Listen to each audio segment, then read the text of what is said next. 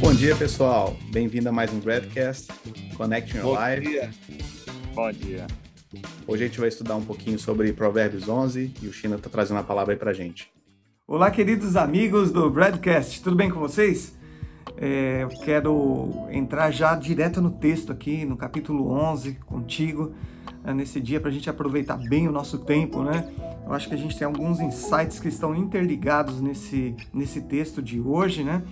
E eu sei que a gente vai aprender muito, eu estou aprendendo muito nessa caminhada com Salomão, espero que você também. Vamos direto ao texto então. Ah, capítulo 11, verso 2 diz assim: Quando vem o orgulho, chega a desgraça, mas a sabedoria está com os hum- humildes. O orgulho é um assunto que sempre incomoda muito a gente, né? É, porque o orgulho é a nossa camada de proteção, é, onde a gente põe a nossa, a nossa capa, né? Super capa de proteção, e às vezes a gente se fecha do nosso mundo, ah, basicamente para não expor as nossas fraquezas, né? O orgulho ele pode se manifestar através da arrogância, mas ele também pode se manifestar através de uma falsa humildade. Então, todos os dias a gente precisa prestar atenção como está o nosso coração, né? Como é que está o seu coração? Será que tem um orgulho aí sendo alimentado? É, a Bíblia diz que se vem o orgulho, chega a desgraça, né? A desgraça é a falta da graça, né? E o isolamento, ele produz isso na vida do ser humano, né? Quando alguém se coloca numa posição de arrogância muito grande, de que é, tem poder sobre os outros, que sabe todas as coisas, que não retém opinião, não para para escutar a opinião do outro, não valoriza o, o outro ser humano que está ao seu lado, isso é uma tendência a uma desgraça, ao isolamento. Isso é um orgulho carregado de arrogância. Por outro lado, tem os falsos humildes também, que numa posição às vezes de vitimismo, numa posição de isolamento, também não dão acesso ao seu coração por pessoas boas que a gente vai achar aqui já em seguida no texto e também não acessam essas pessoas. Então é um caminho de ida e, e volta que está fechado por muros do orgulho. É sempre bom a gente parar para pensar no dia de hoje se a gente está com o coração aí carregado de orgulho. É um desafio diário para todos nós. Eu me incluo muito nisso, né? De avaliar sempre, sondar o meu coração. Ah, Jesus nos dá o grande ensinamento, né? De que o combate, combater o orgulho, ah, vem através da humildade. Jesus tem todas as prerrogativas do Rei, dos Reis e Senhor dos Senhores, o Deus de todo o universo, Criador de todas as coisas, e ele deixa essa prerrogativa para ser homem, para estar no mesmo nível que pessoas como eu e como você. Então ele quebra esse orgulho, ele nos dá um ensinamento sobre a humildade. A humildade nos coloca ah, em um lugar onde nós passamos a enxergar o outro, não de cima para baixo, não com barreiras, mas a gente começa a ver a humanidade do outro. A gente também reconhece as nossas fraquezas, as nossas insuficiências e a gente consegue enxergar no outro algo que ele pode completar a nossa vida. É muito tremendo todo esse ensinamento. O outro versículo que eu queria, que está conectado com isso, é o versículo 9. Com a boca o ímpio pretende destruir o próximo, mas pelo seu conhecimento o justo se livra. Quando a gente está carregado de orgulho, às vezes as nossas palavras elas causam destruição. Destruição porque a gente já tem um julgamento ah, pré-aprovado aqui na nossa mente, né? então a gente já tem posições sempre de acusação, de julgamento, de apontamento para as pessoas, seja através da arrogância ou através de uma falsa humildade. Né? E você coloca, ah, eu não faria isso, né? Aquilo que a pessoa está fazendo, tá? Você revestido, né? É, disfarçado de humildade, a gente está julgando, a gente está apontando, ou às vezes de uma forma bem direta mesmo, a gente passa a apontar o defeito dos outros, né? E ver as falhas dos outros. Isso é um perigo, porque a maior parte do nosso tempo, meus amigos, a gente precisa investir nesse, nessa revisão, nessa autorrevisão, nesse sondar do nosso coração. Né? Quando a gente sonda o nosso coração, a gente torna o nosso coração humilde, uh, inclinado a ouvir a voz do Senhor, que nos mostra que nós somos pó, e nós passamos a ver o outro de uma forma generosa, com misericórdia, com amor, com carinho, né? com a esperança de que haja transformação na vida daquele que está realmente indo por um caminho ruim mas a gente troca a questão do julgamento, você entende? A humildade ela traz isso pra gente e, a gente precisa tomar cuidado, porque a nossa boca às vezes fere de tal forma que a gente produz morte. E o último verso que eu queria compartilhar com vocês aqui é o verso 14, que está conectado com tudo isso, né? Sem diretrizes a nação cai. O que a salva é ter muitos conselheiros, ou seja, na multidão de conselheiros há sabedoria. Então, como é que a gente vence essa questão é, do orgulho é, e a gente exercita a humildade, a humildade bíblica, a humildade que Jesus nos ensinou? Tendo bons conselheiros. Eu quero fechar esse broadcast dessa manhã, dessa tarde, dessa noite, né, para você que está aí, não sei qual é o horário, te dando alguns conselhos que eu aplico para minha vida e que tem dado muito resultado para mim. Ah, a gente está cercado de bons conselheiros, ah, nos traz uma grande proteção, ah, nos traz direcionamento e a gente preserva a nossa vida de muitas coisas. Você é empoderado por bons conselhos. Como é que a gente encontra, né? É uma multidão de pessoas que a gente tem que buscar? Não. Cuidado, conselho é, é diferente de opinião. Tem muitas pessoas pegando opiniões de várias uh, fontes isso é um erro, você vai ficar confuso nas suas decisões. Cuidado com o excesso de opiniões. A internet está cheia dessas coisas. O conselheiro não é aquele cara que você assiste, por mais sabedoria que ele tem ali ah, em, algum programa, é, mas isso não é um conselheiro. Conselheiro é um amigo, são pessoas que a gente escolhe. E eu vou te dar algumas dicas aqui para você escolher bons conselheiros. Escolha pessoas que amem a Jesus. Uh, um bom conselheiro para as nossas vidas sempre será uma pessoa que ama extremamente a Jesus. Então é, é uma boa dica e é dessas pessoas que eu procuro me cercar sempre. Busque pessoas que são generosas no seu coração. A generosidade é algo que, que toca o coração do outro e ensina muito para a gente. Né? Quando a gente está ao lado de pessoas generosas, a gente também se torna generoso. Né? E, e a Bíblia diz que o mesmo Espírito testifica com o nosso espírito. Então busque pessoas, conselheiros, maduros, pessoas melhores que você, pessoas que conhecem áreas que você não domina, que elas são melhores em áreas que você não domina. Não tenha medo, né? Porque certamente você também vai servir de conselho, você também vai servir de exemplo para essa pessoa. E nessa comunhão de conselheiros há a sabedoria. Então, espero que você aproveite essas dicas aí, se, é, se alinhe, né, se alie a pessoas generosas, as pessoas que amam a Jesus, porque essas pessoas terão opiniões mais equilibradas, mais sábias, que vão te levar para um caminho melhor. Essas pessoas não são pessoas que andam atrás de críticas ou debaixo de apontamentos, né, buscando acusar ao outro, mas elas procuram produzir vida. Né? Procure pessoas assim, que a gente possa encontrar essas pessoas, que nós possamos ser esses bons conselheiros também. Deus te abençoe. Até o próximo. Pessoal, voltamos aqui para comentar os Provérbios 11 que o pastor China acabou de trazer para nós, Padovan.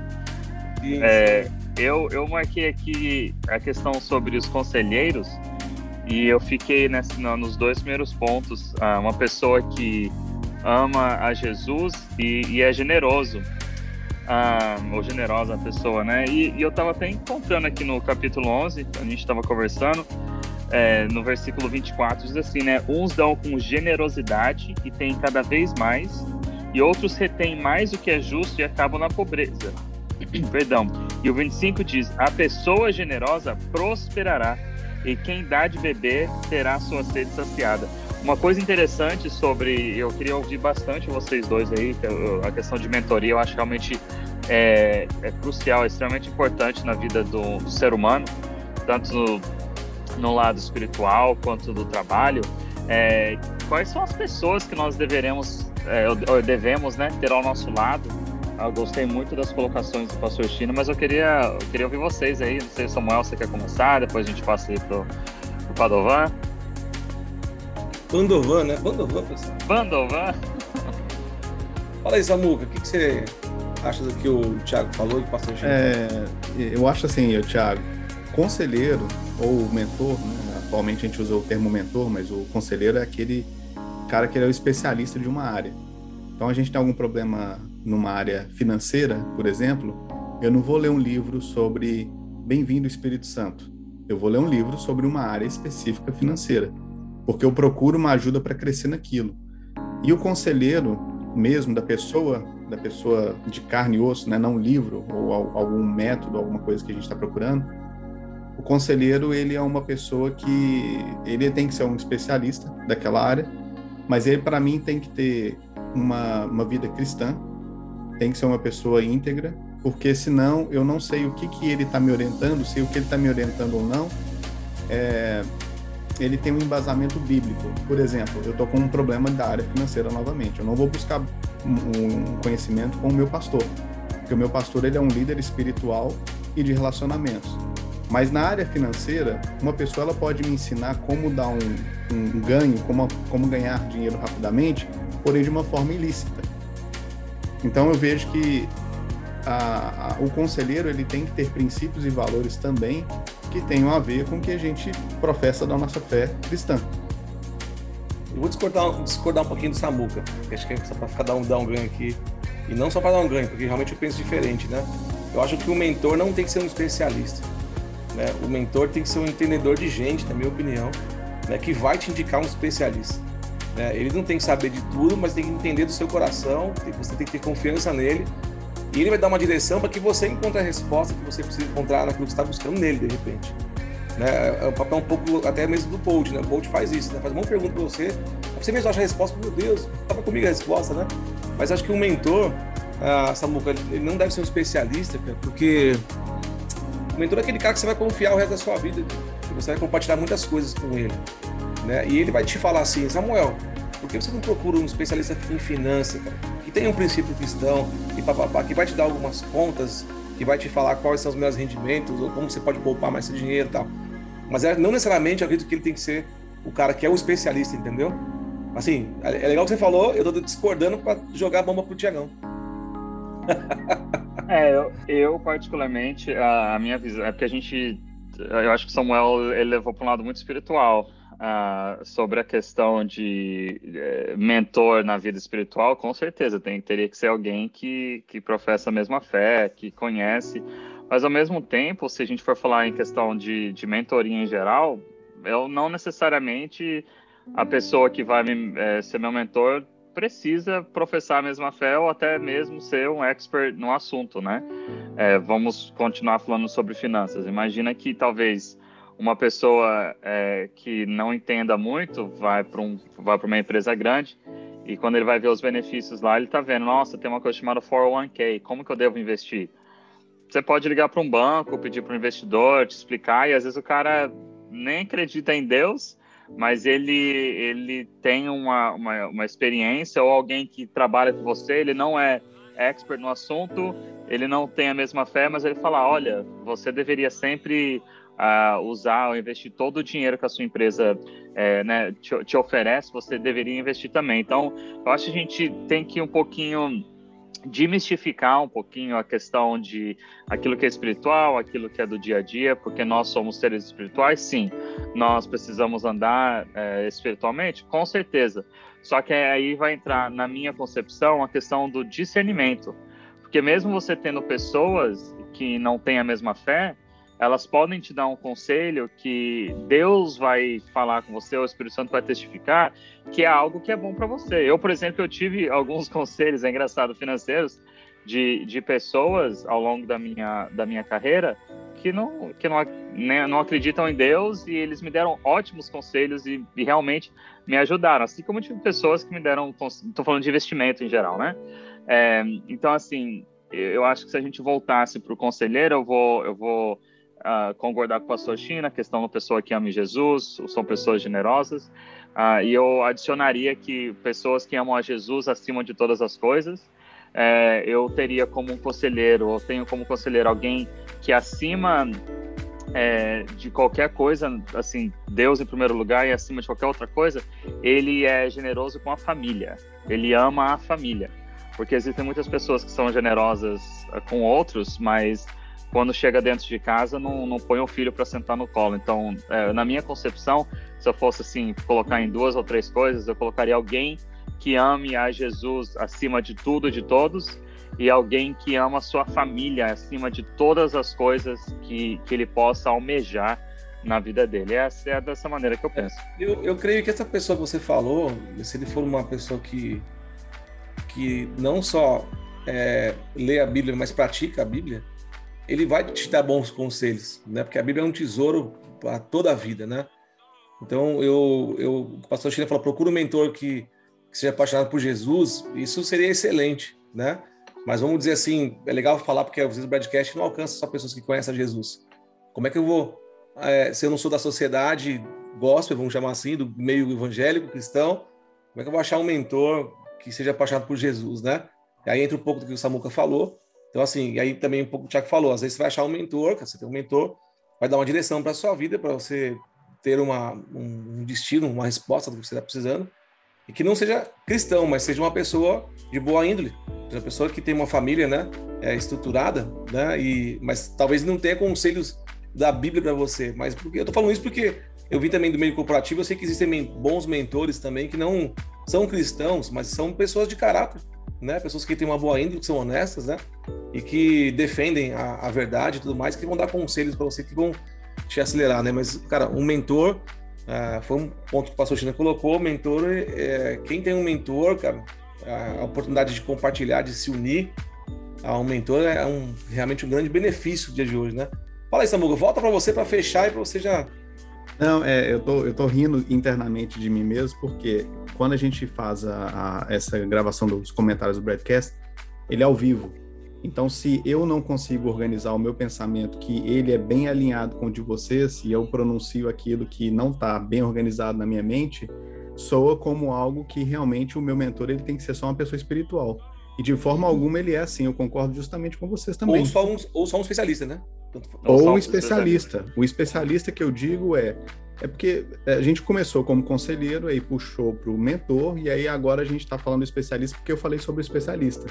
Mas o conselheiro, no caso, é um, seria um conselheiro da vida, né? Um conselheiro, um amigo para andar do seu lado, ele, ele é, te avisar dos seus problemas da sua vida, uh, te alertar das coisas, e você tiver alguma dúvida, compartilhar com ele e é como se fosse em espírito em verdade também, e naturalmente falando o que está acontecendo no dia a dia. Beleza.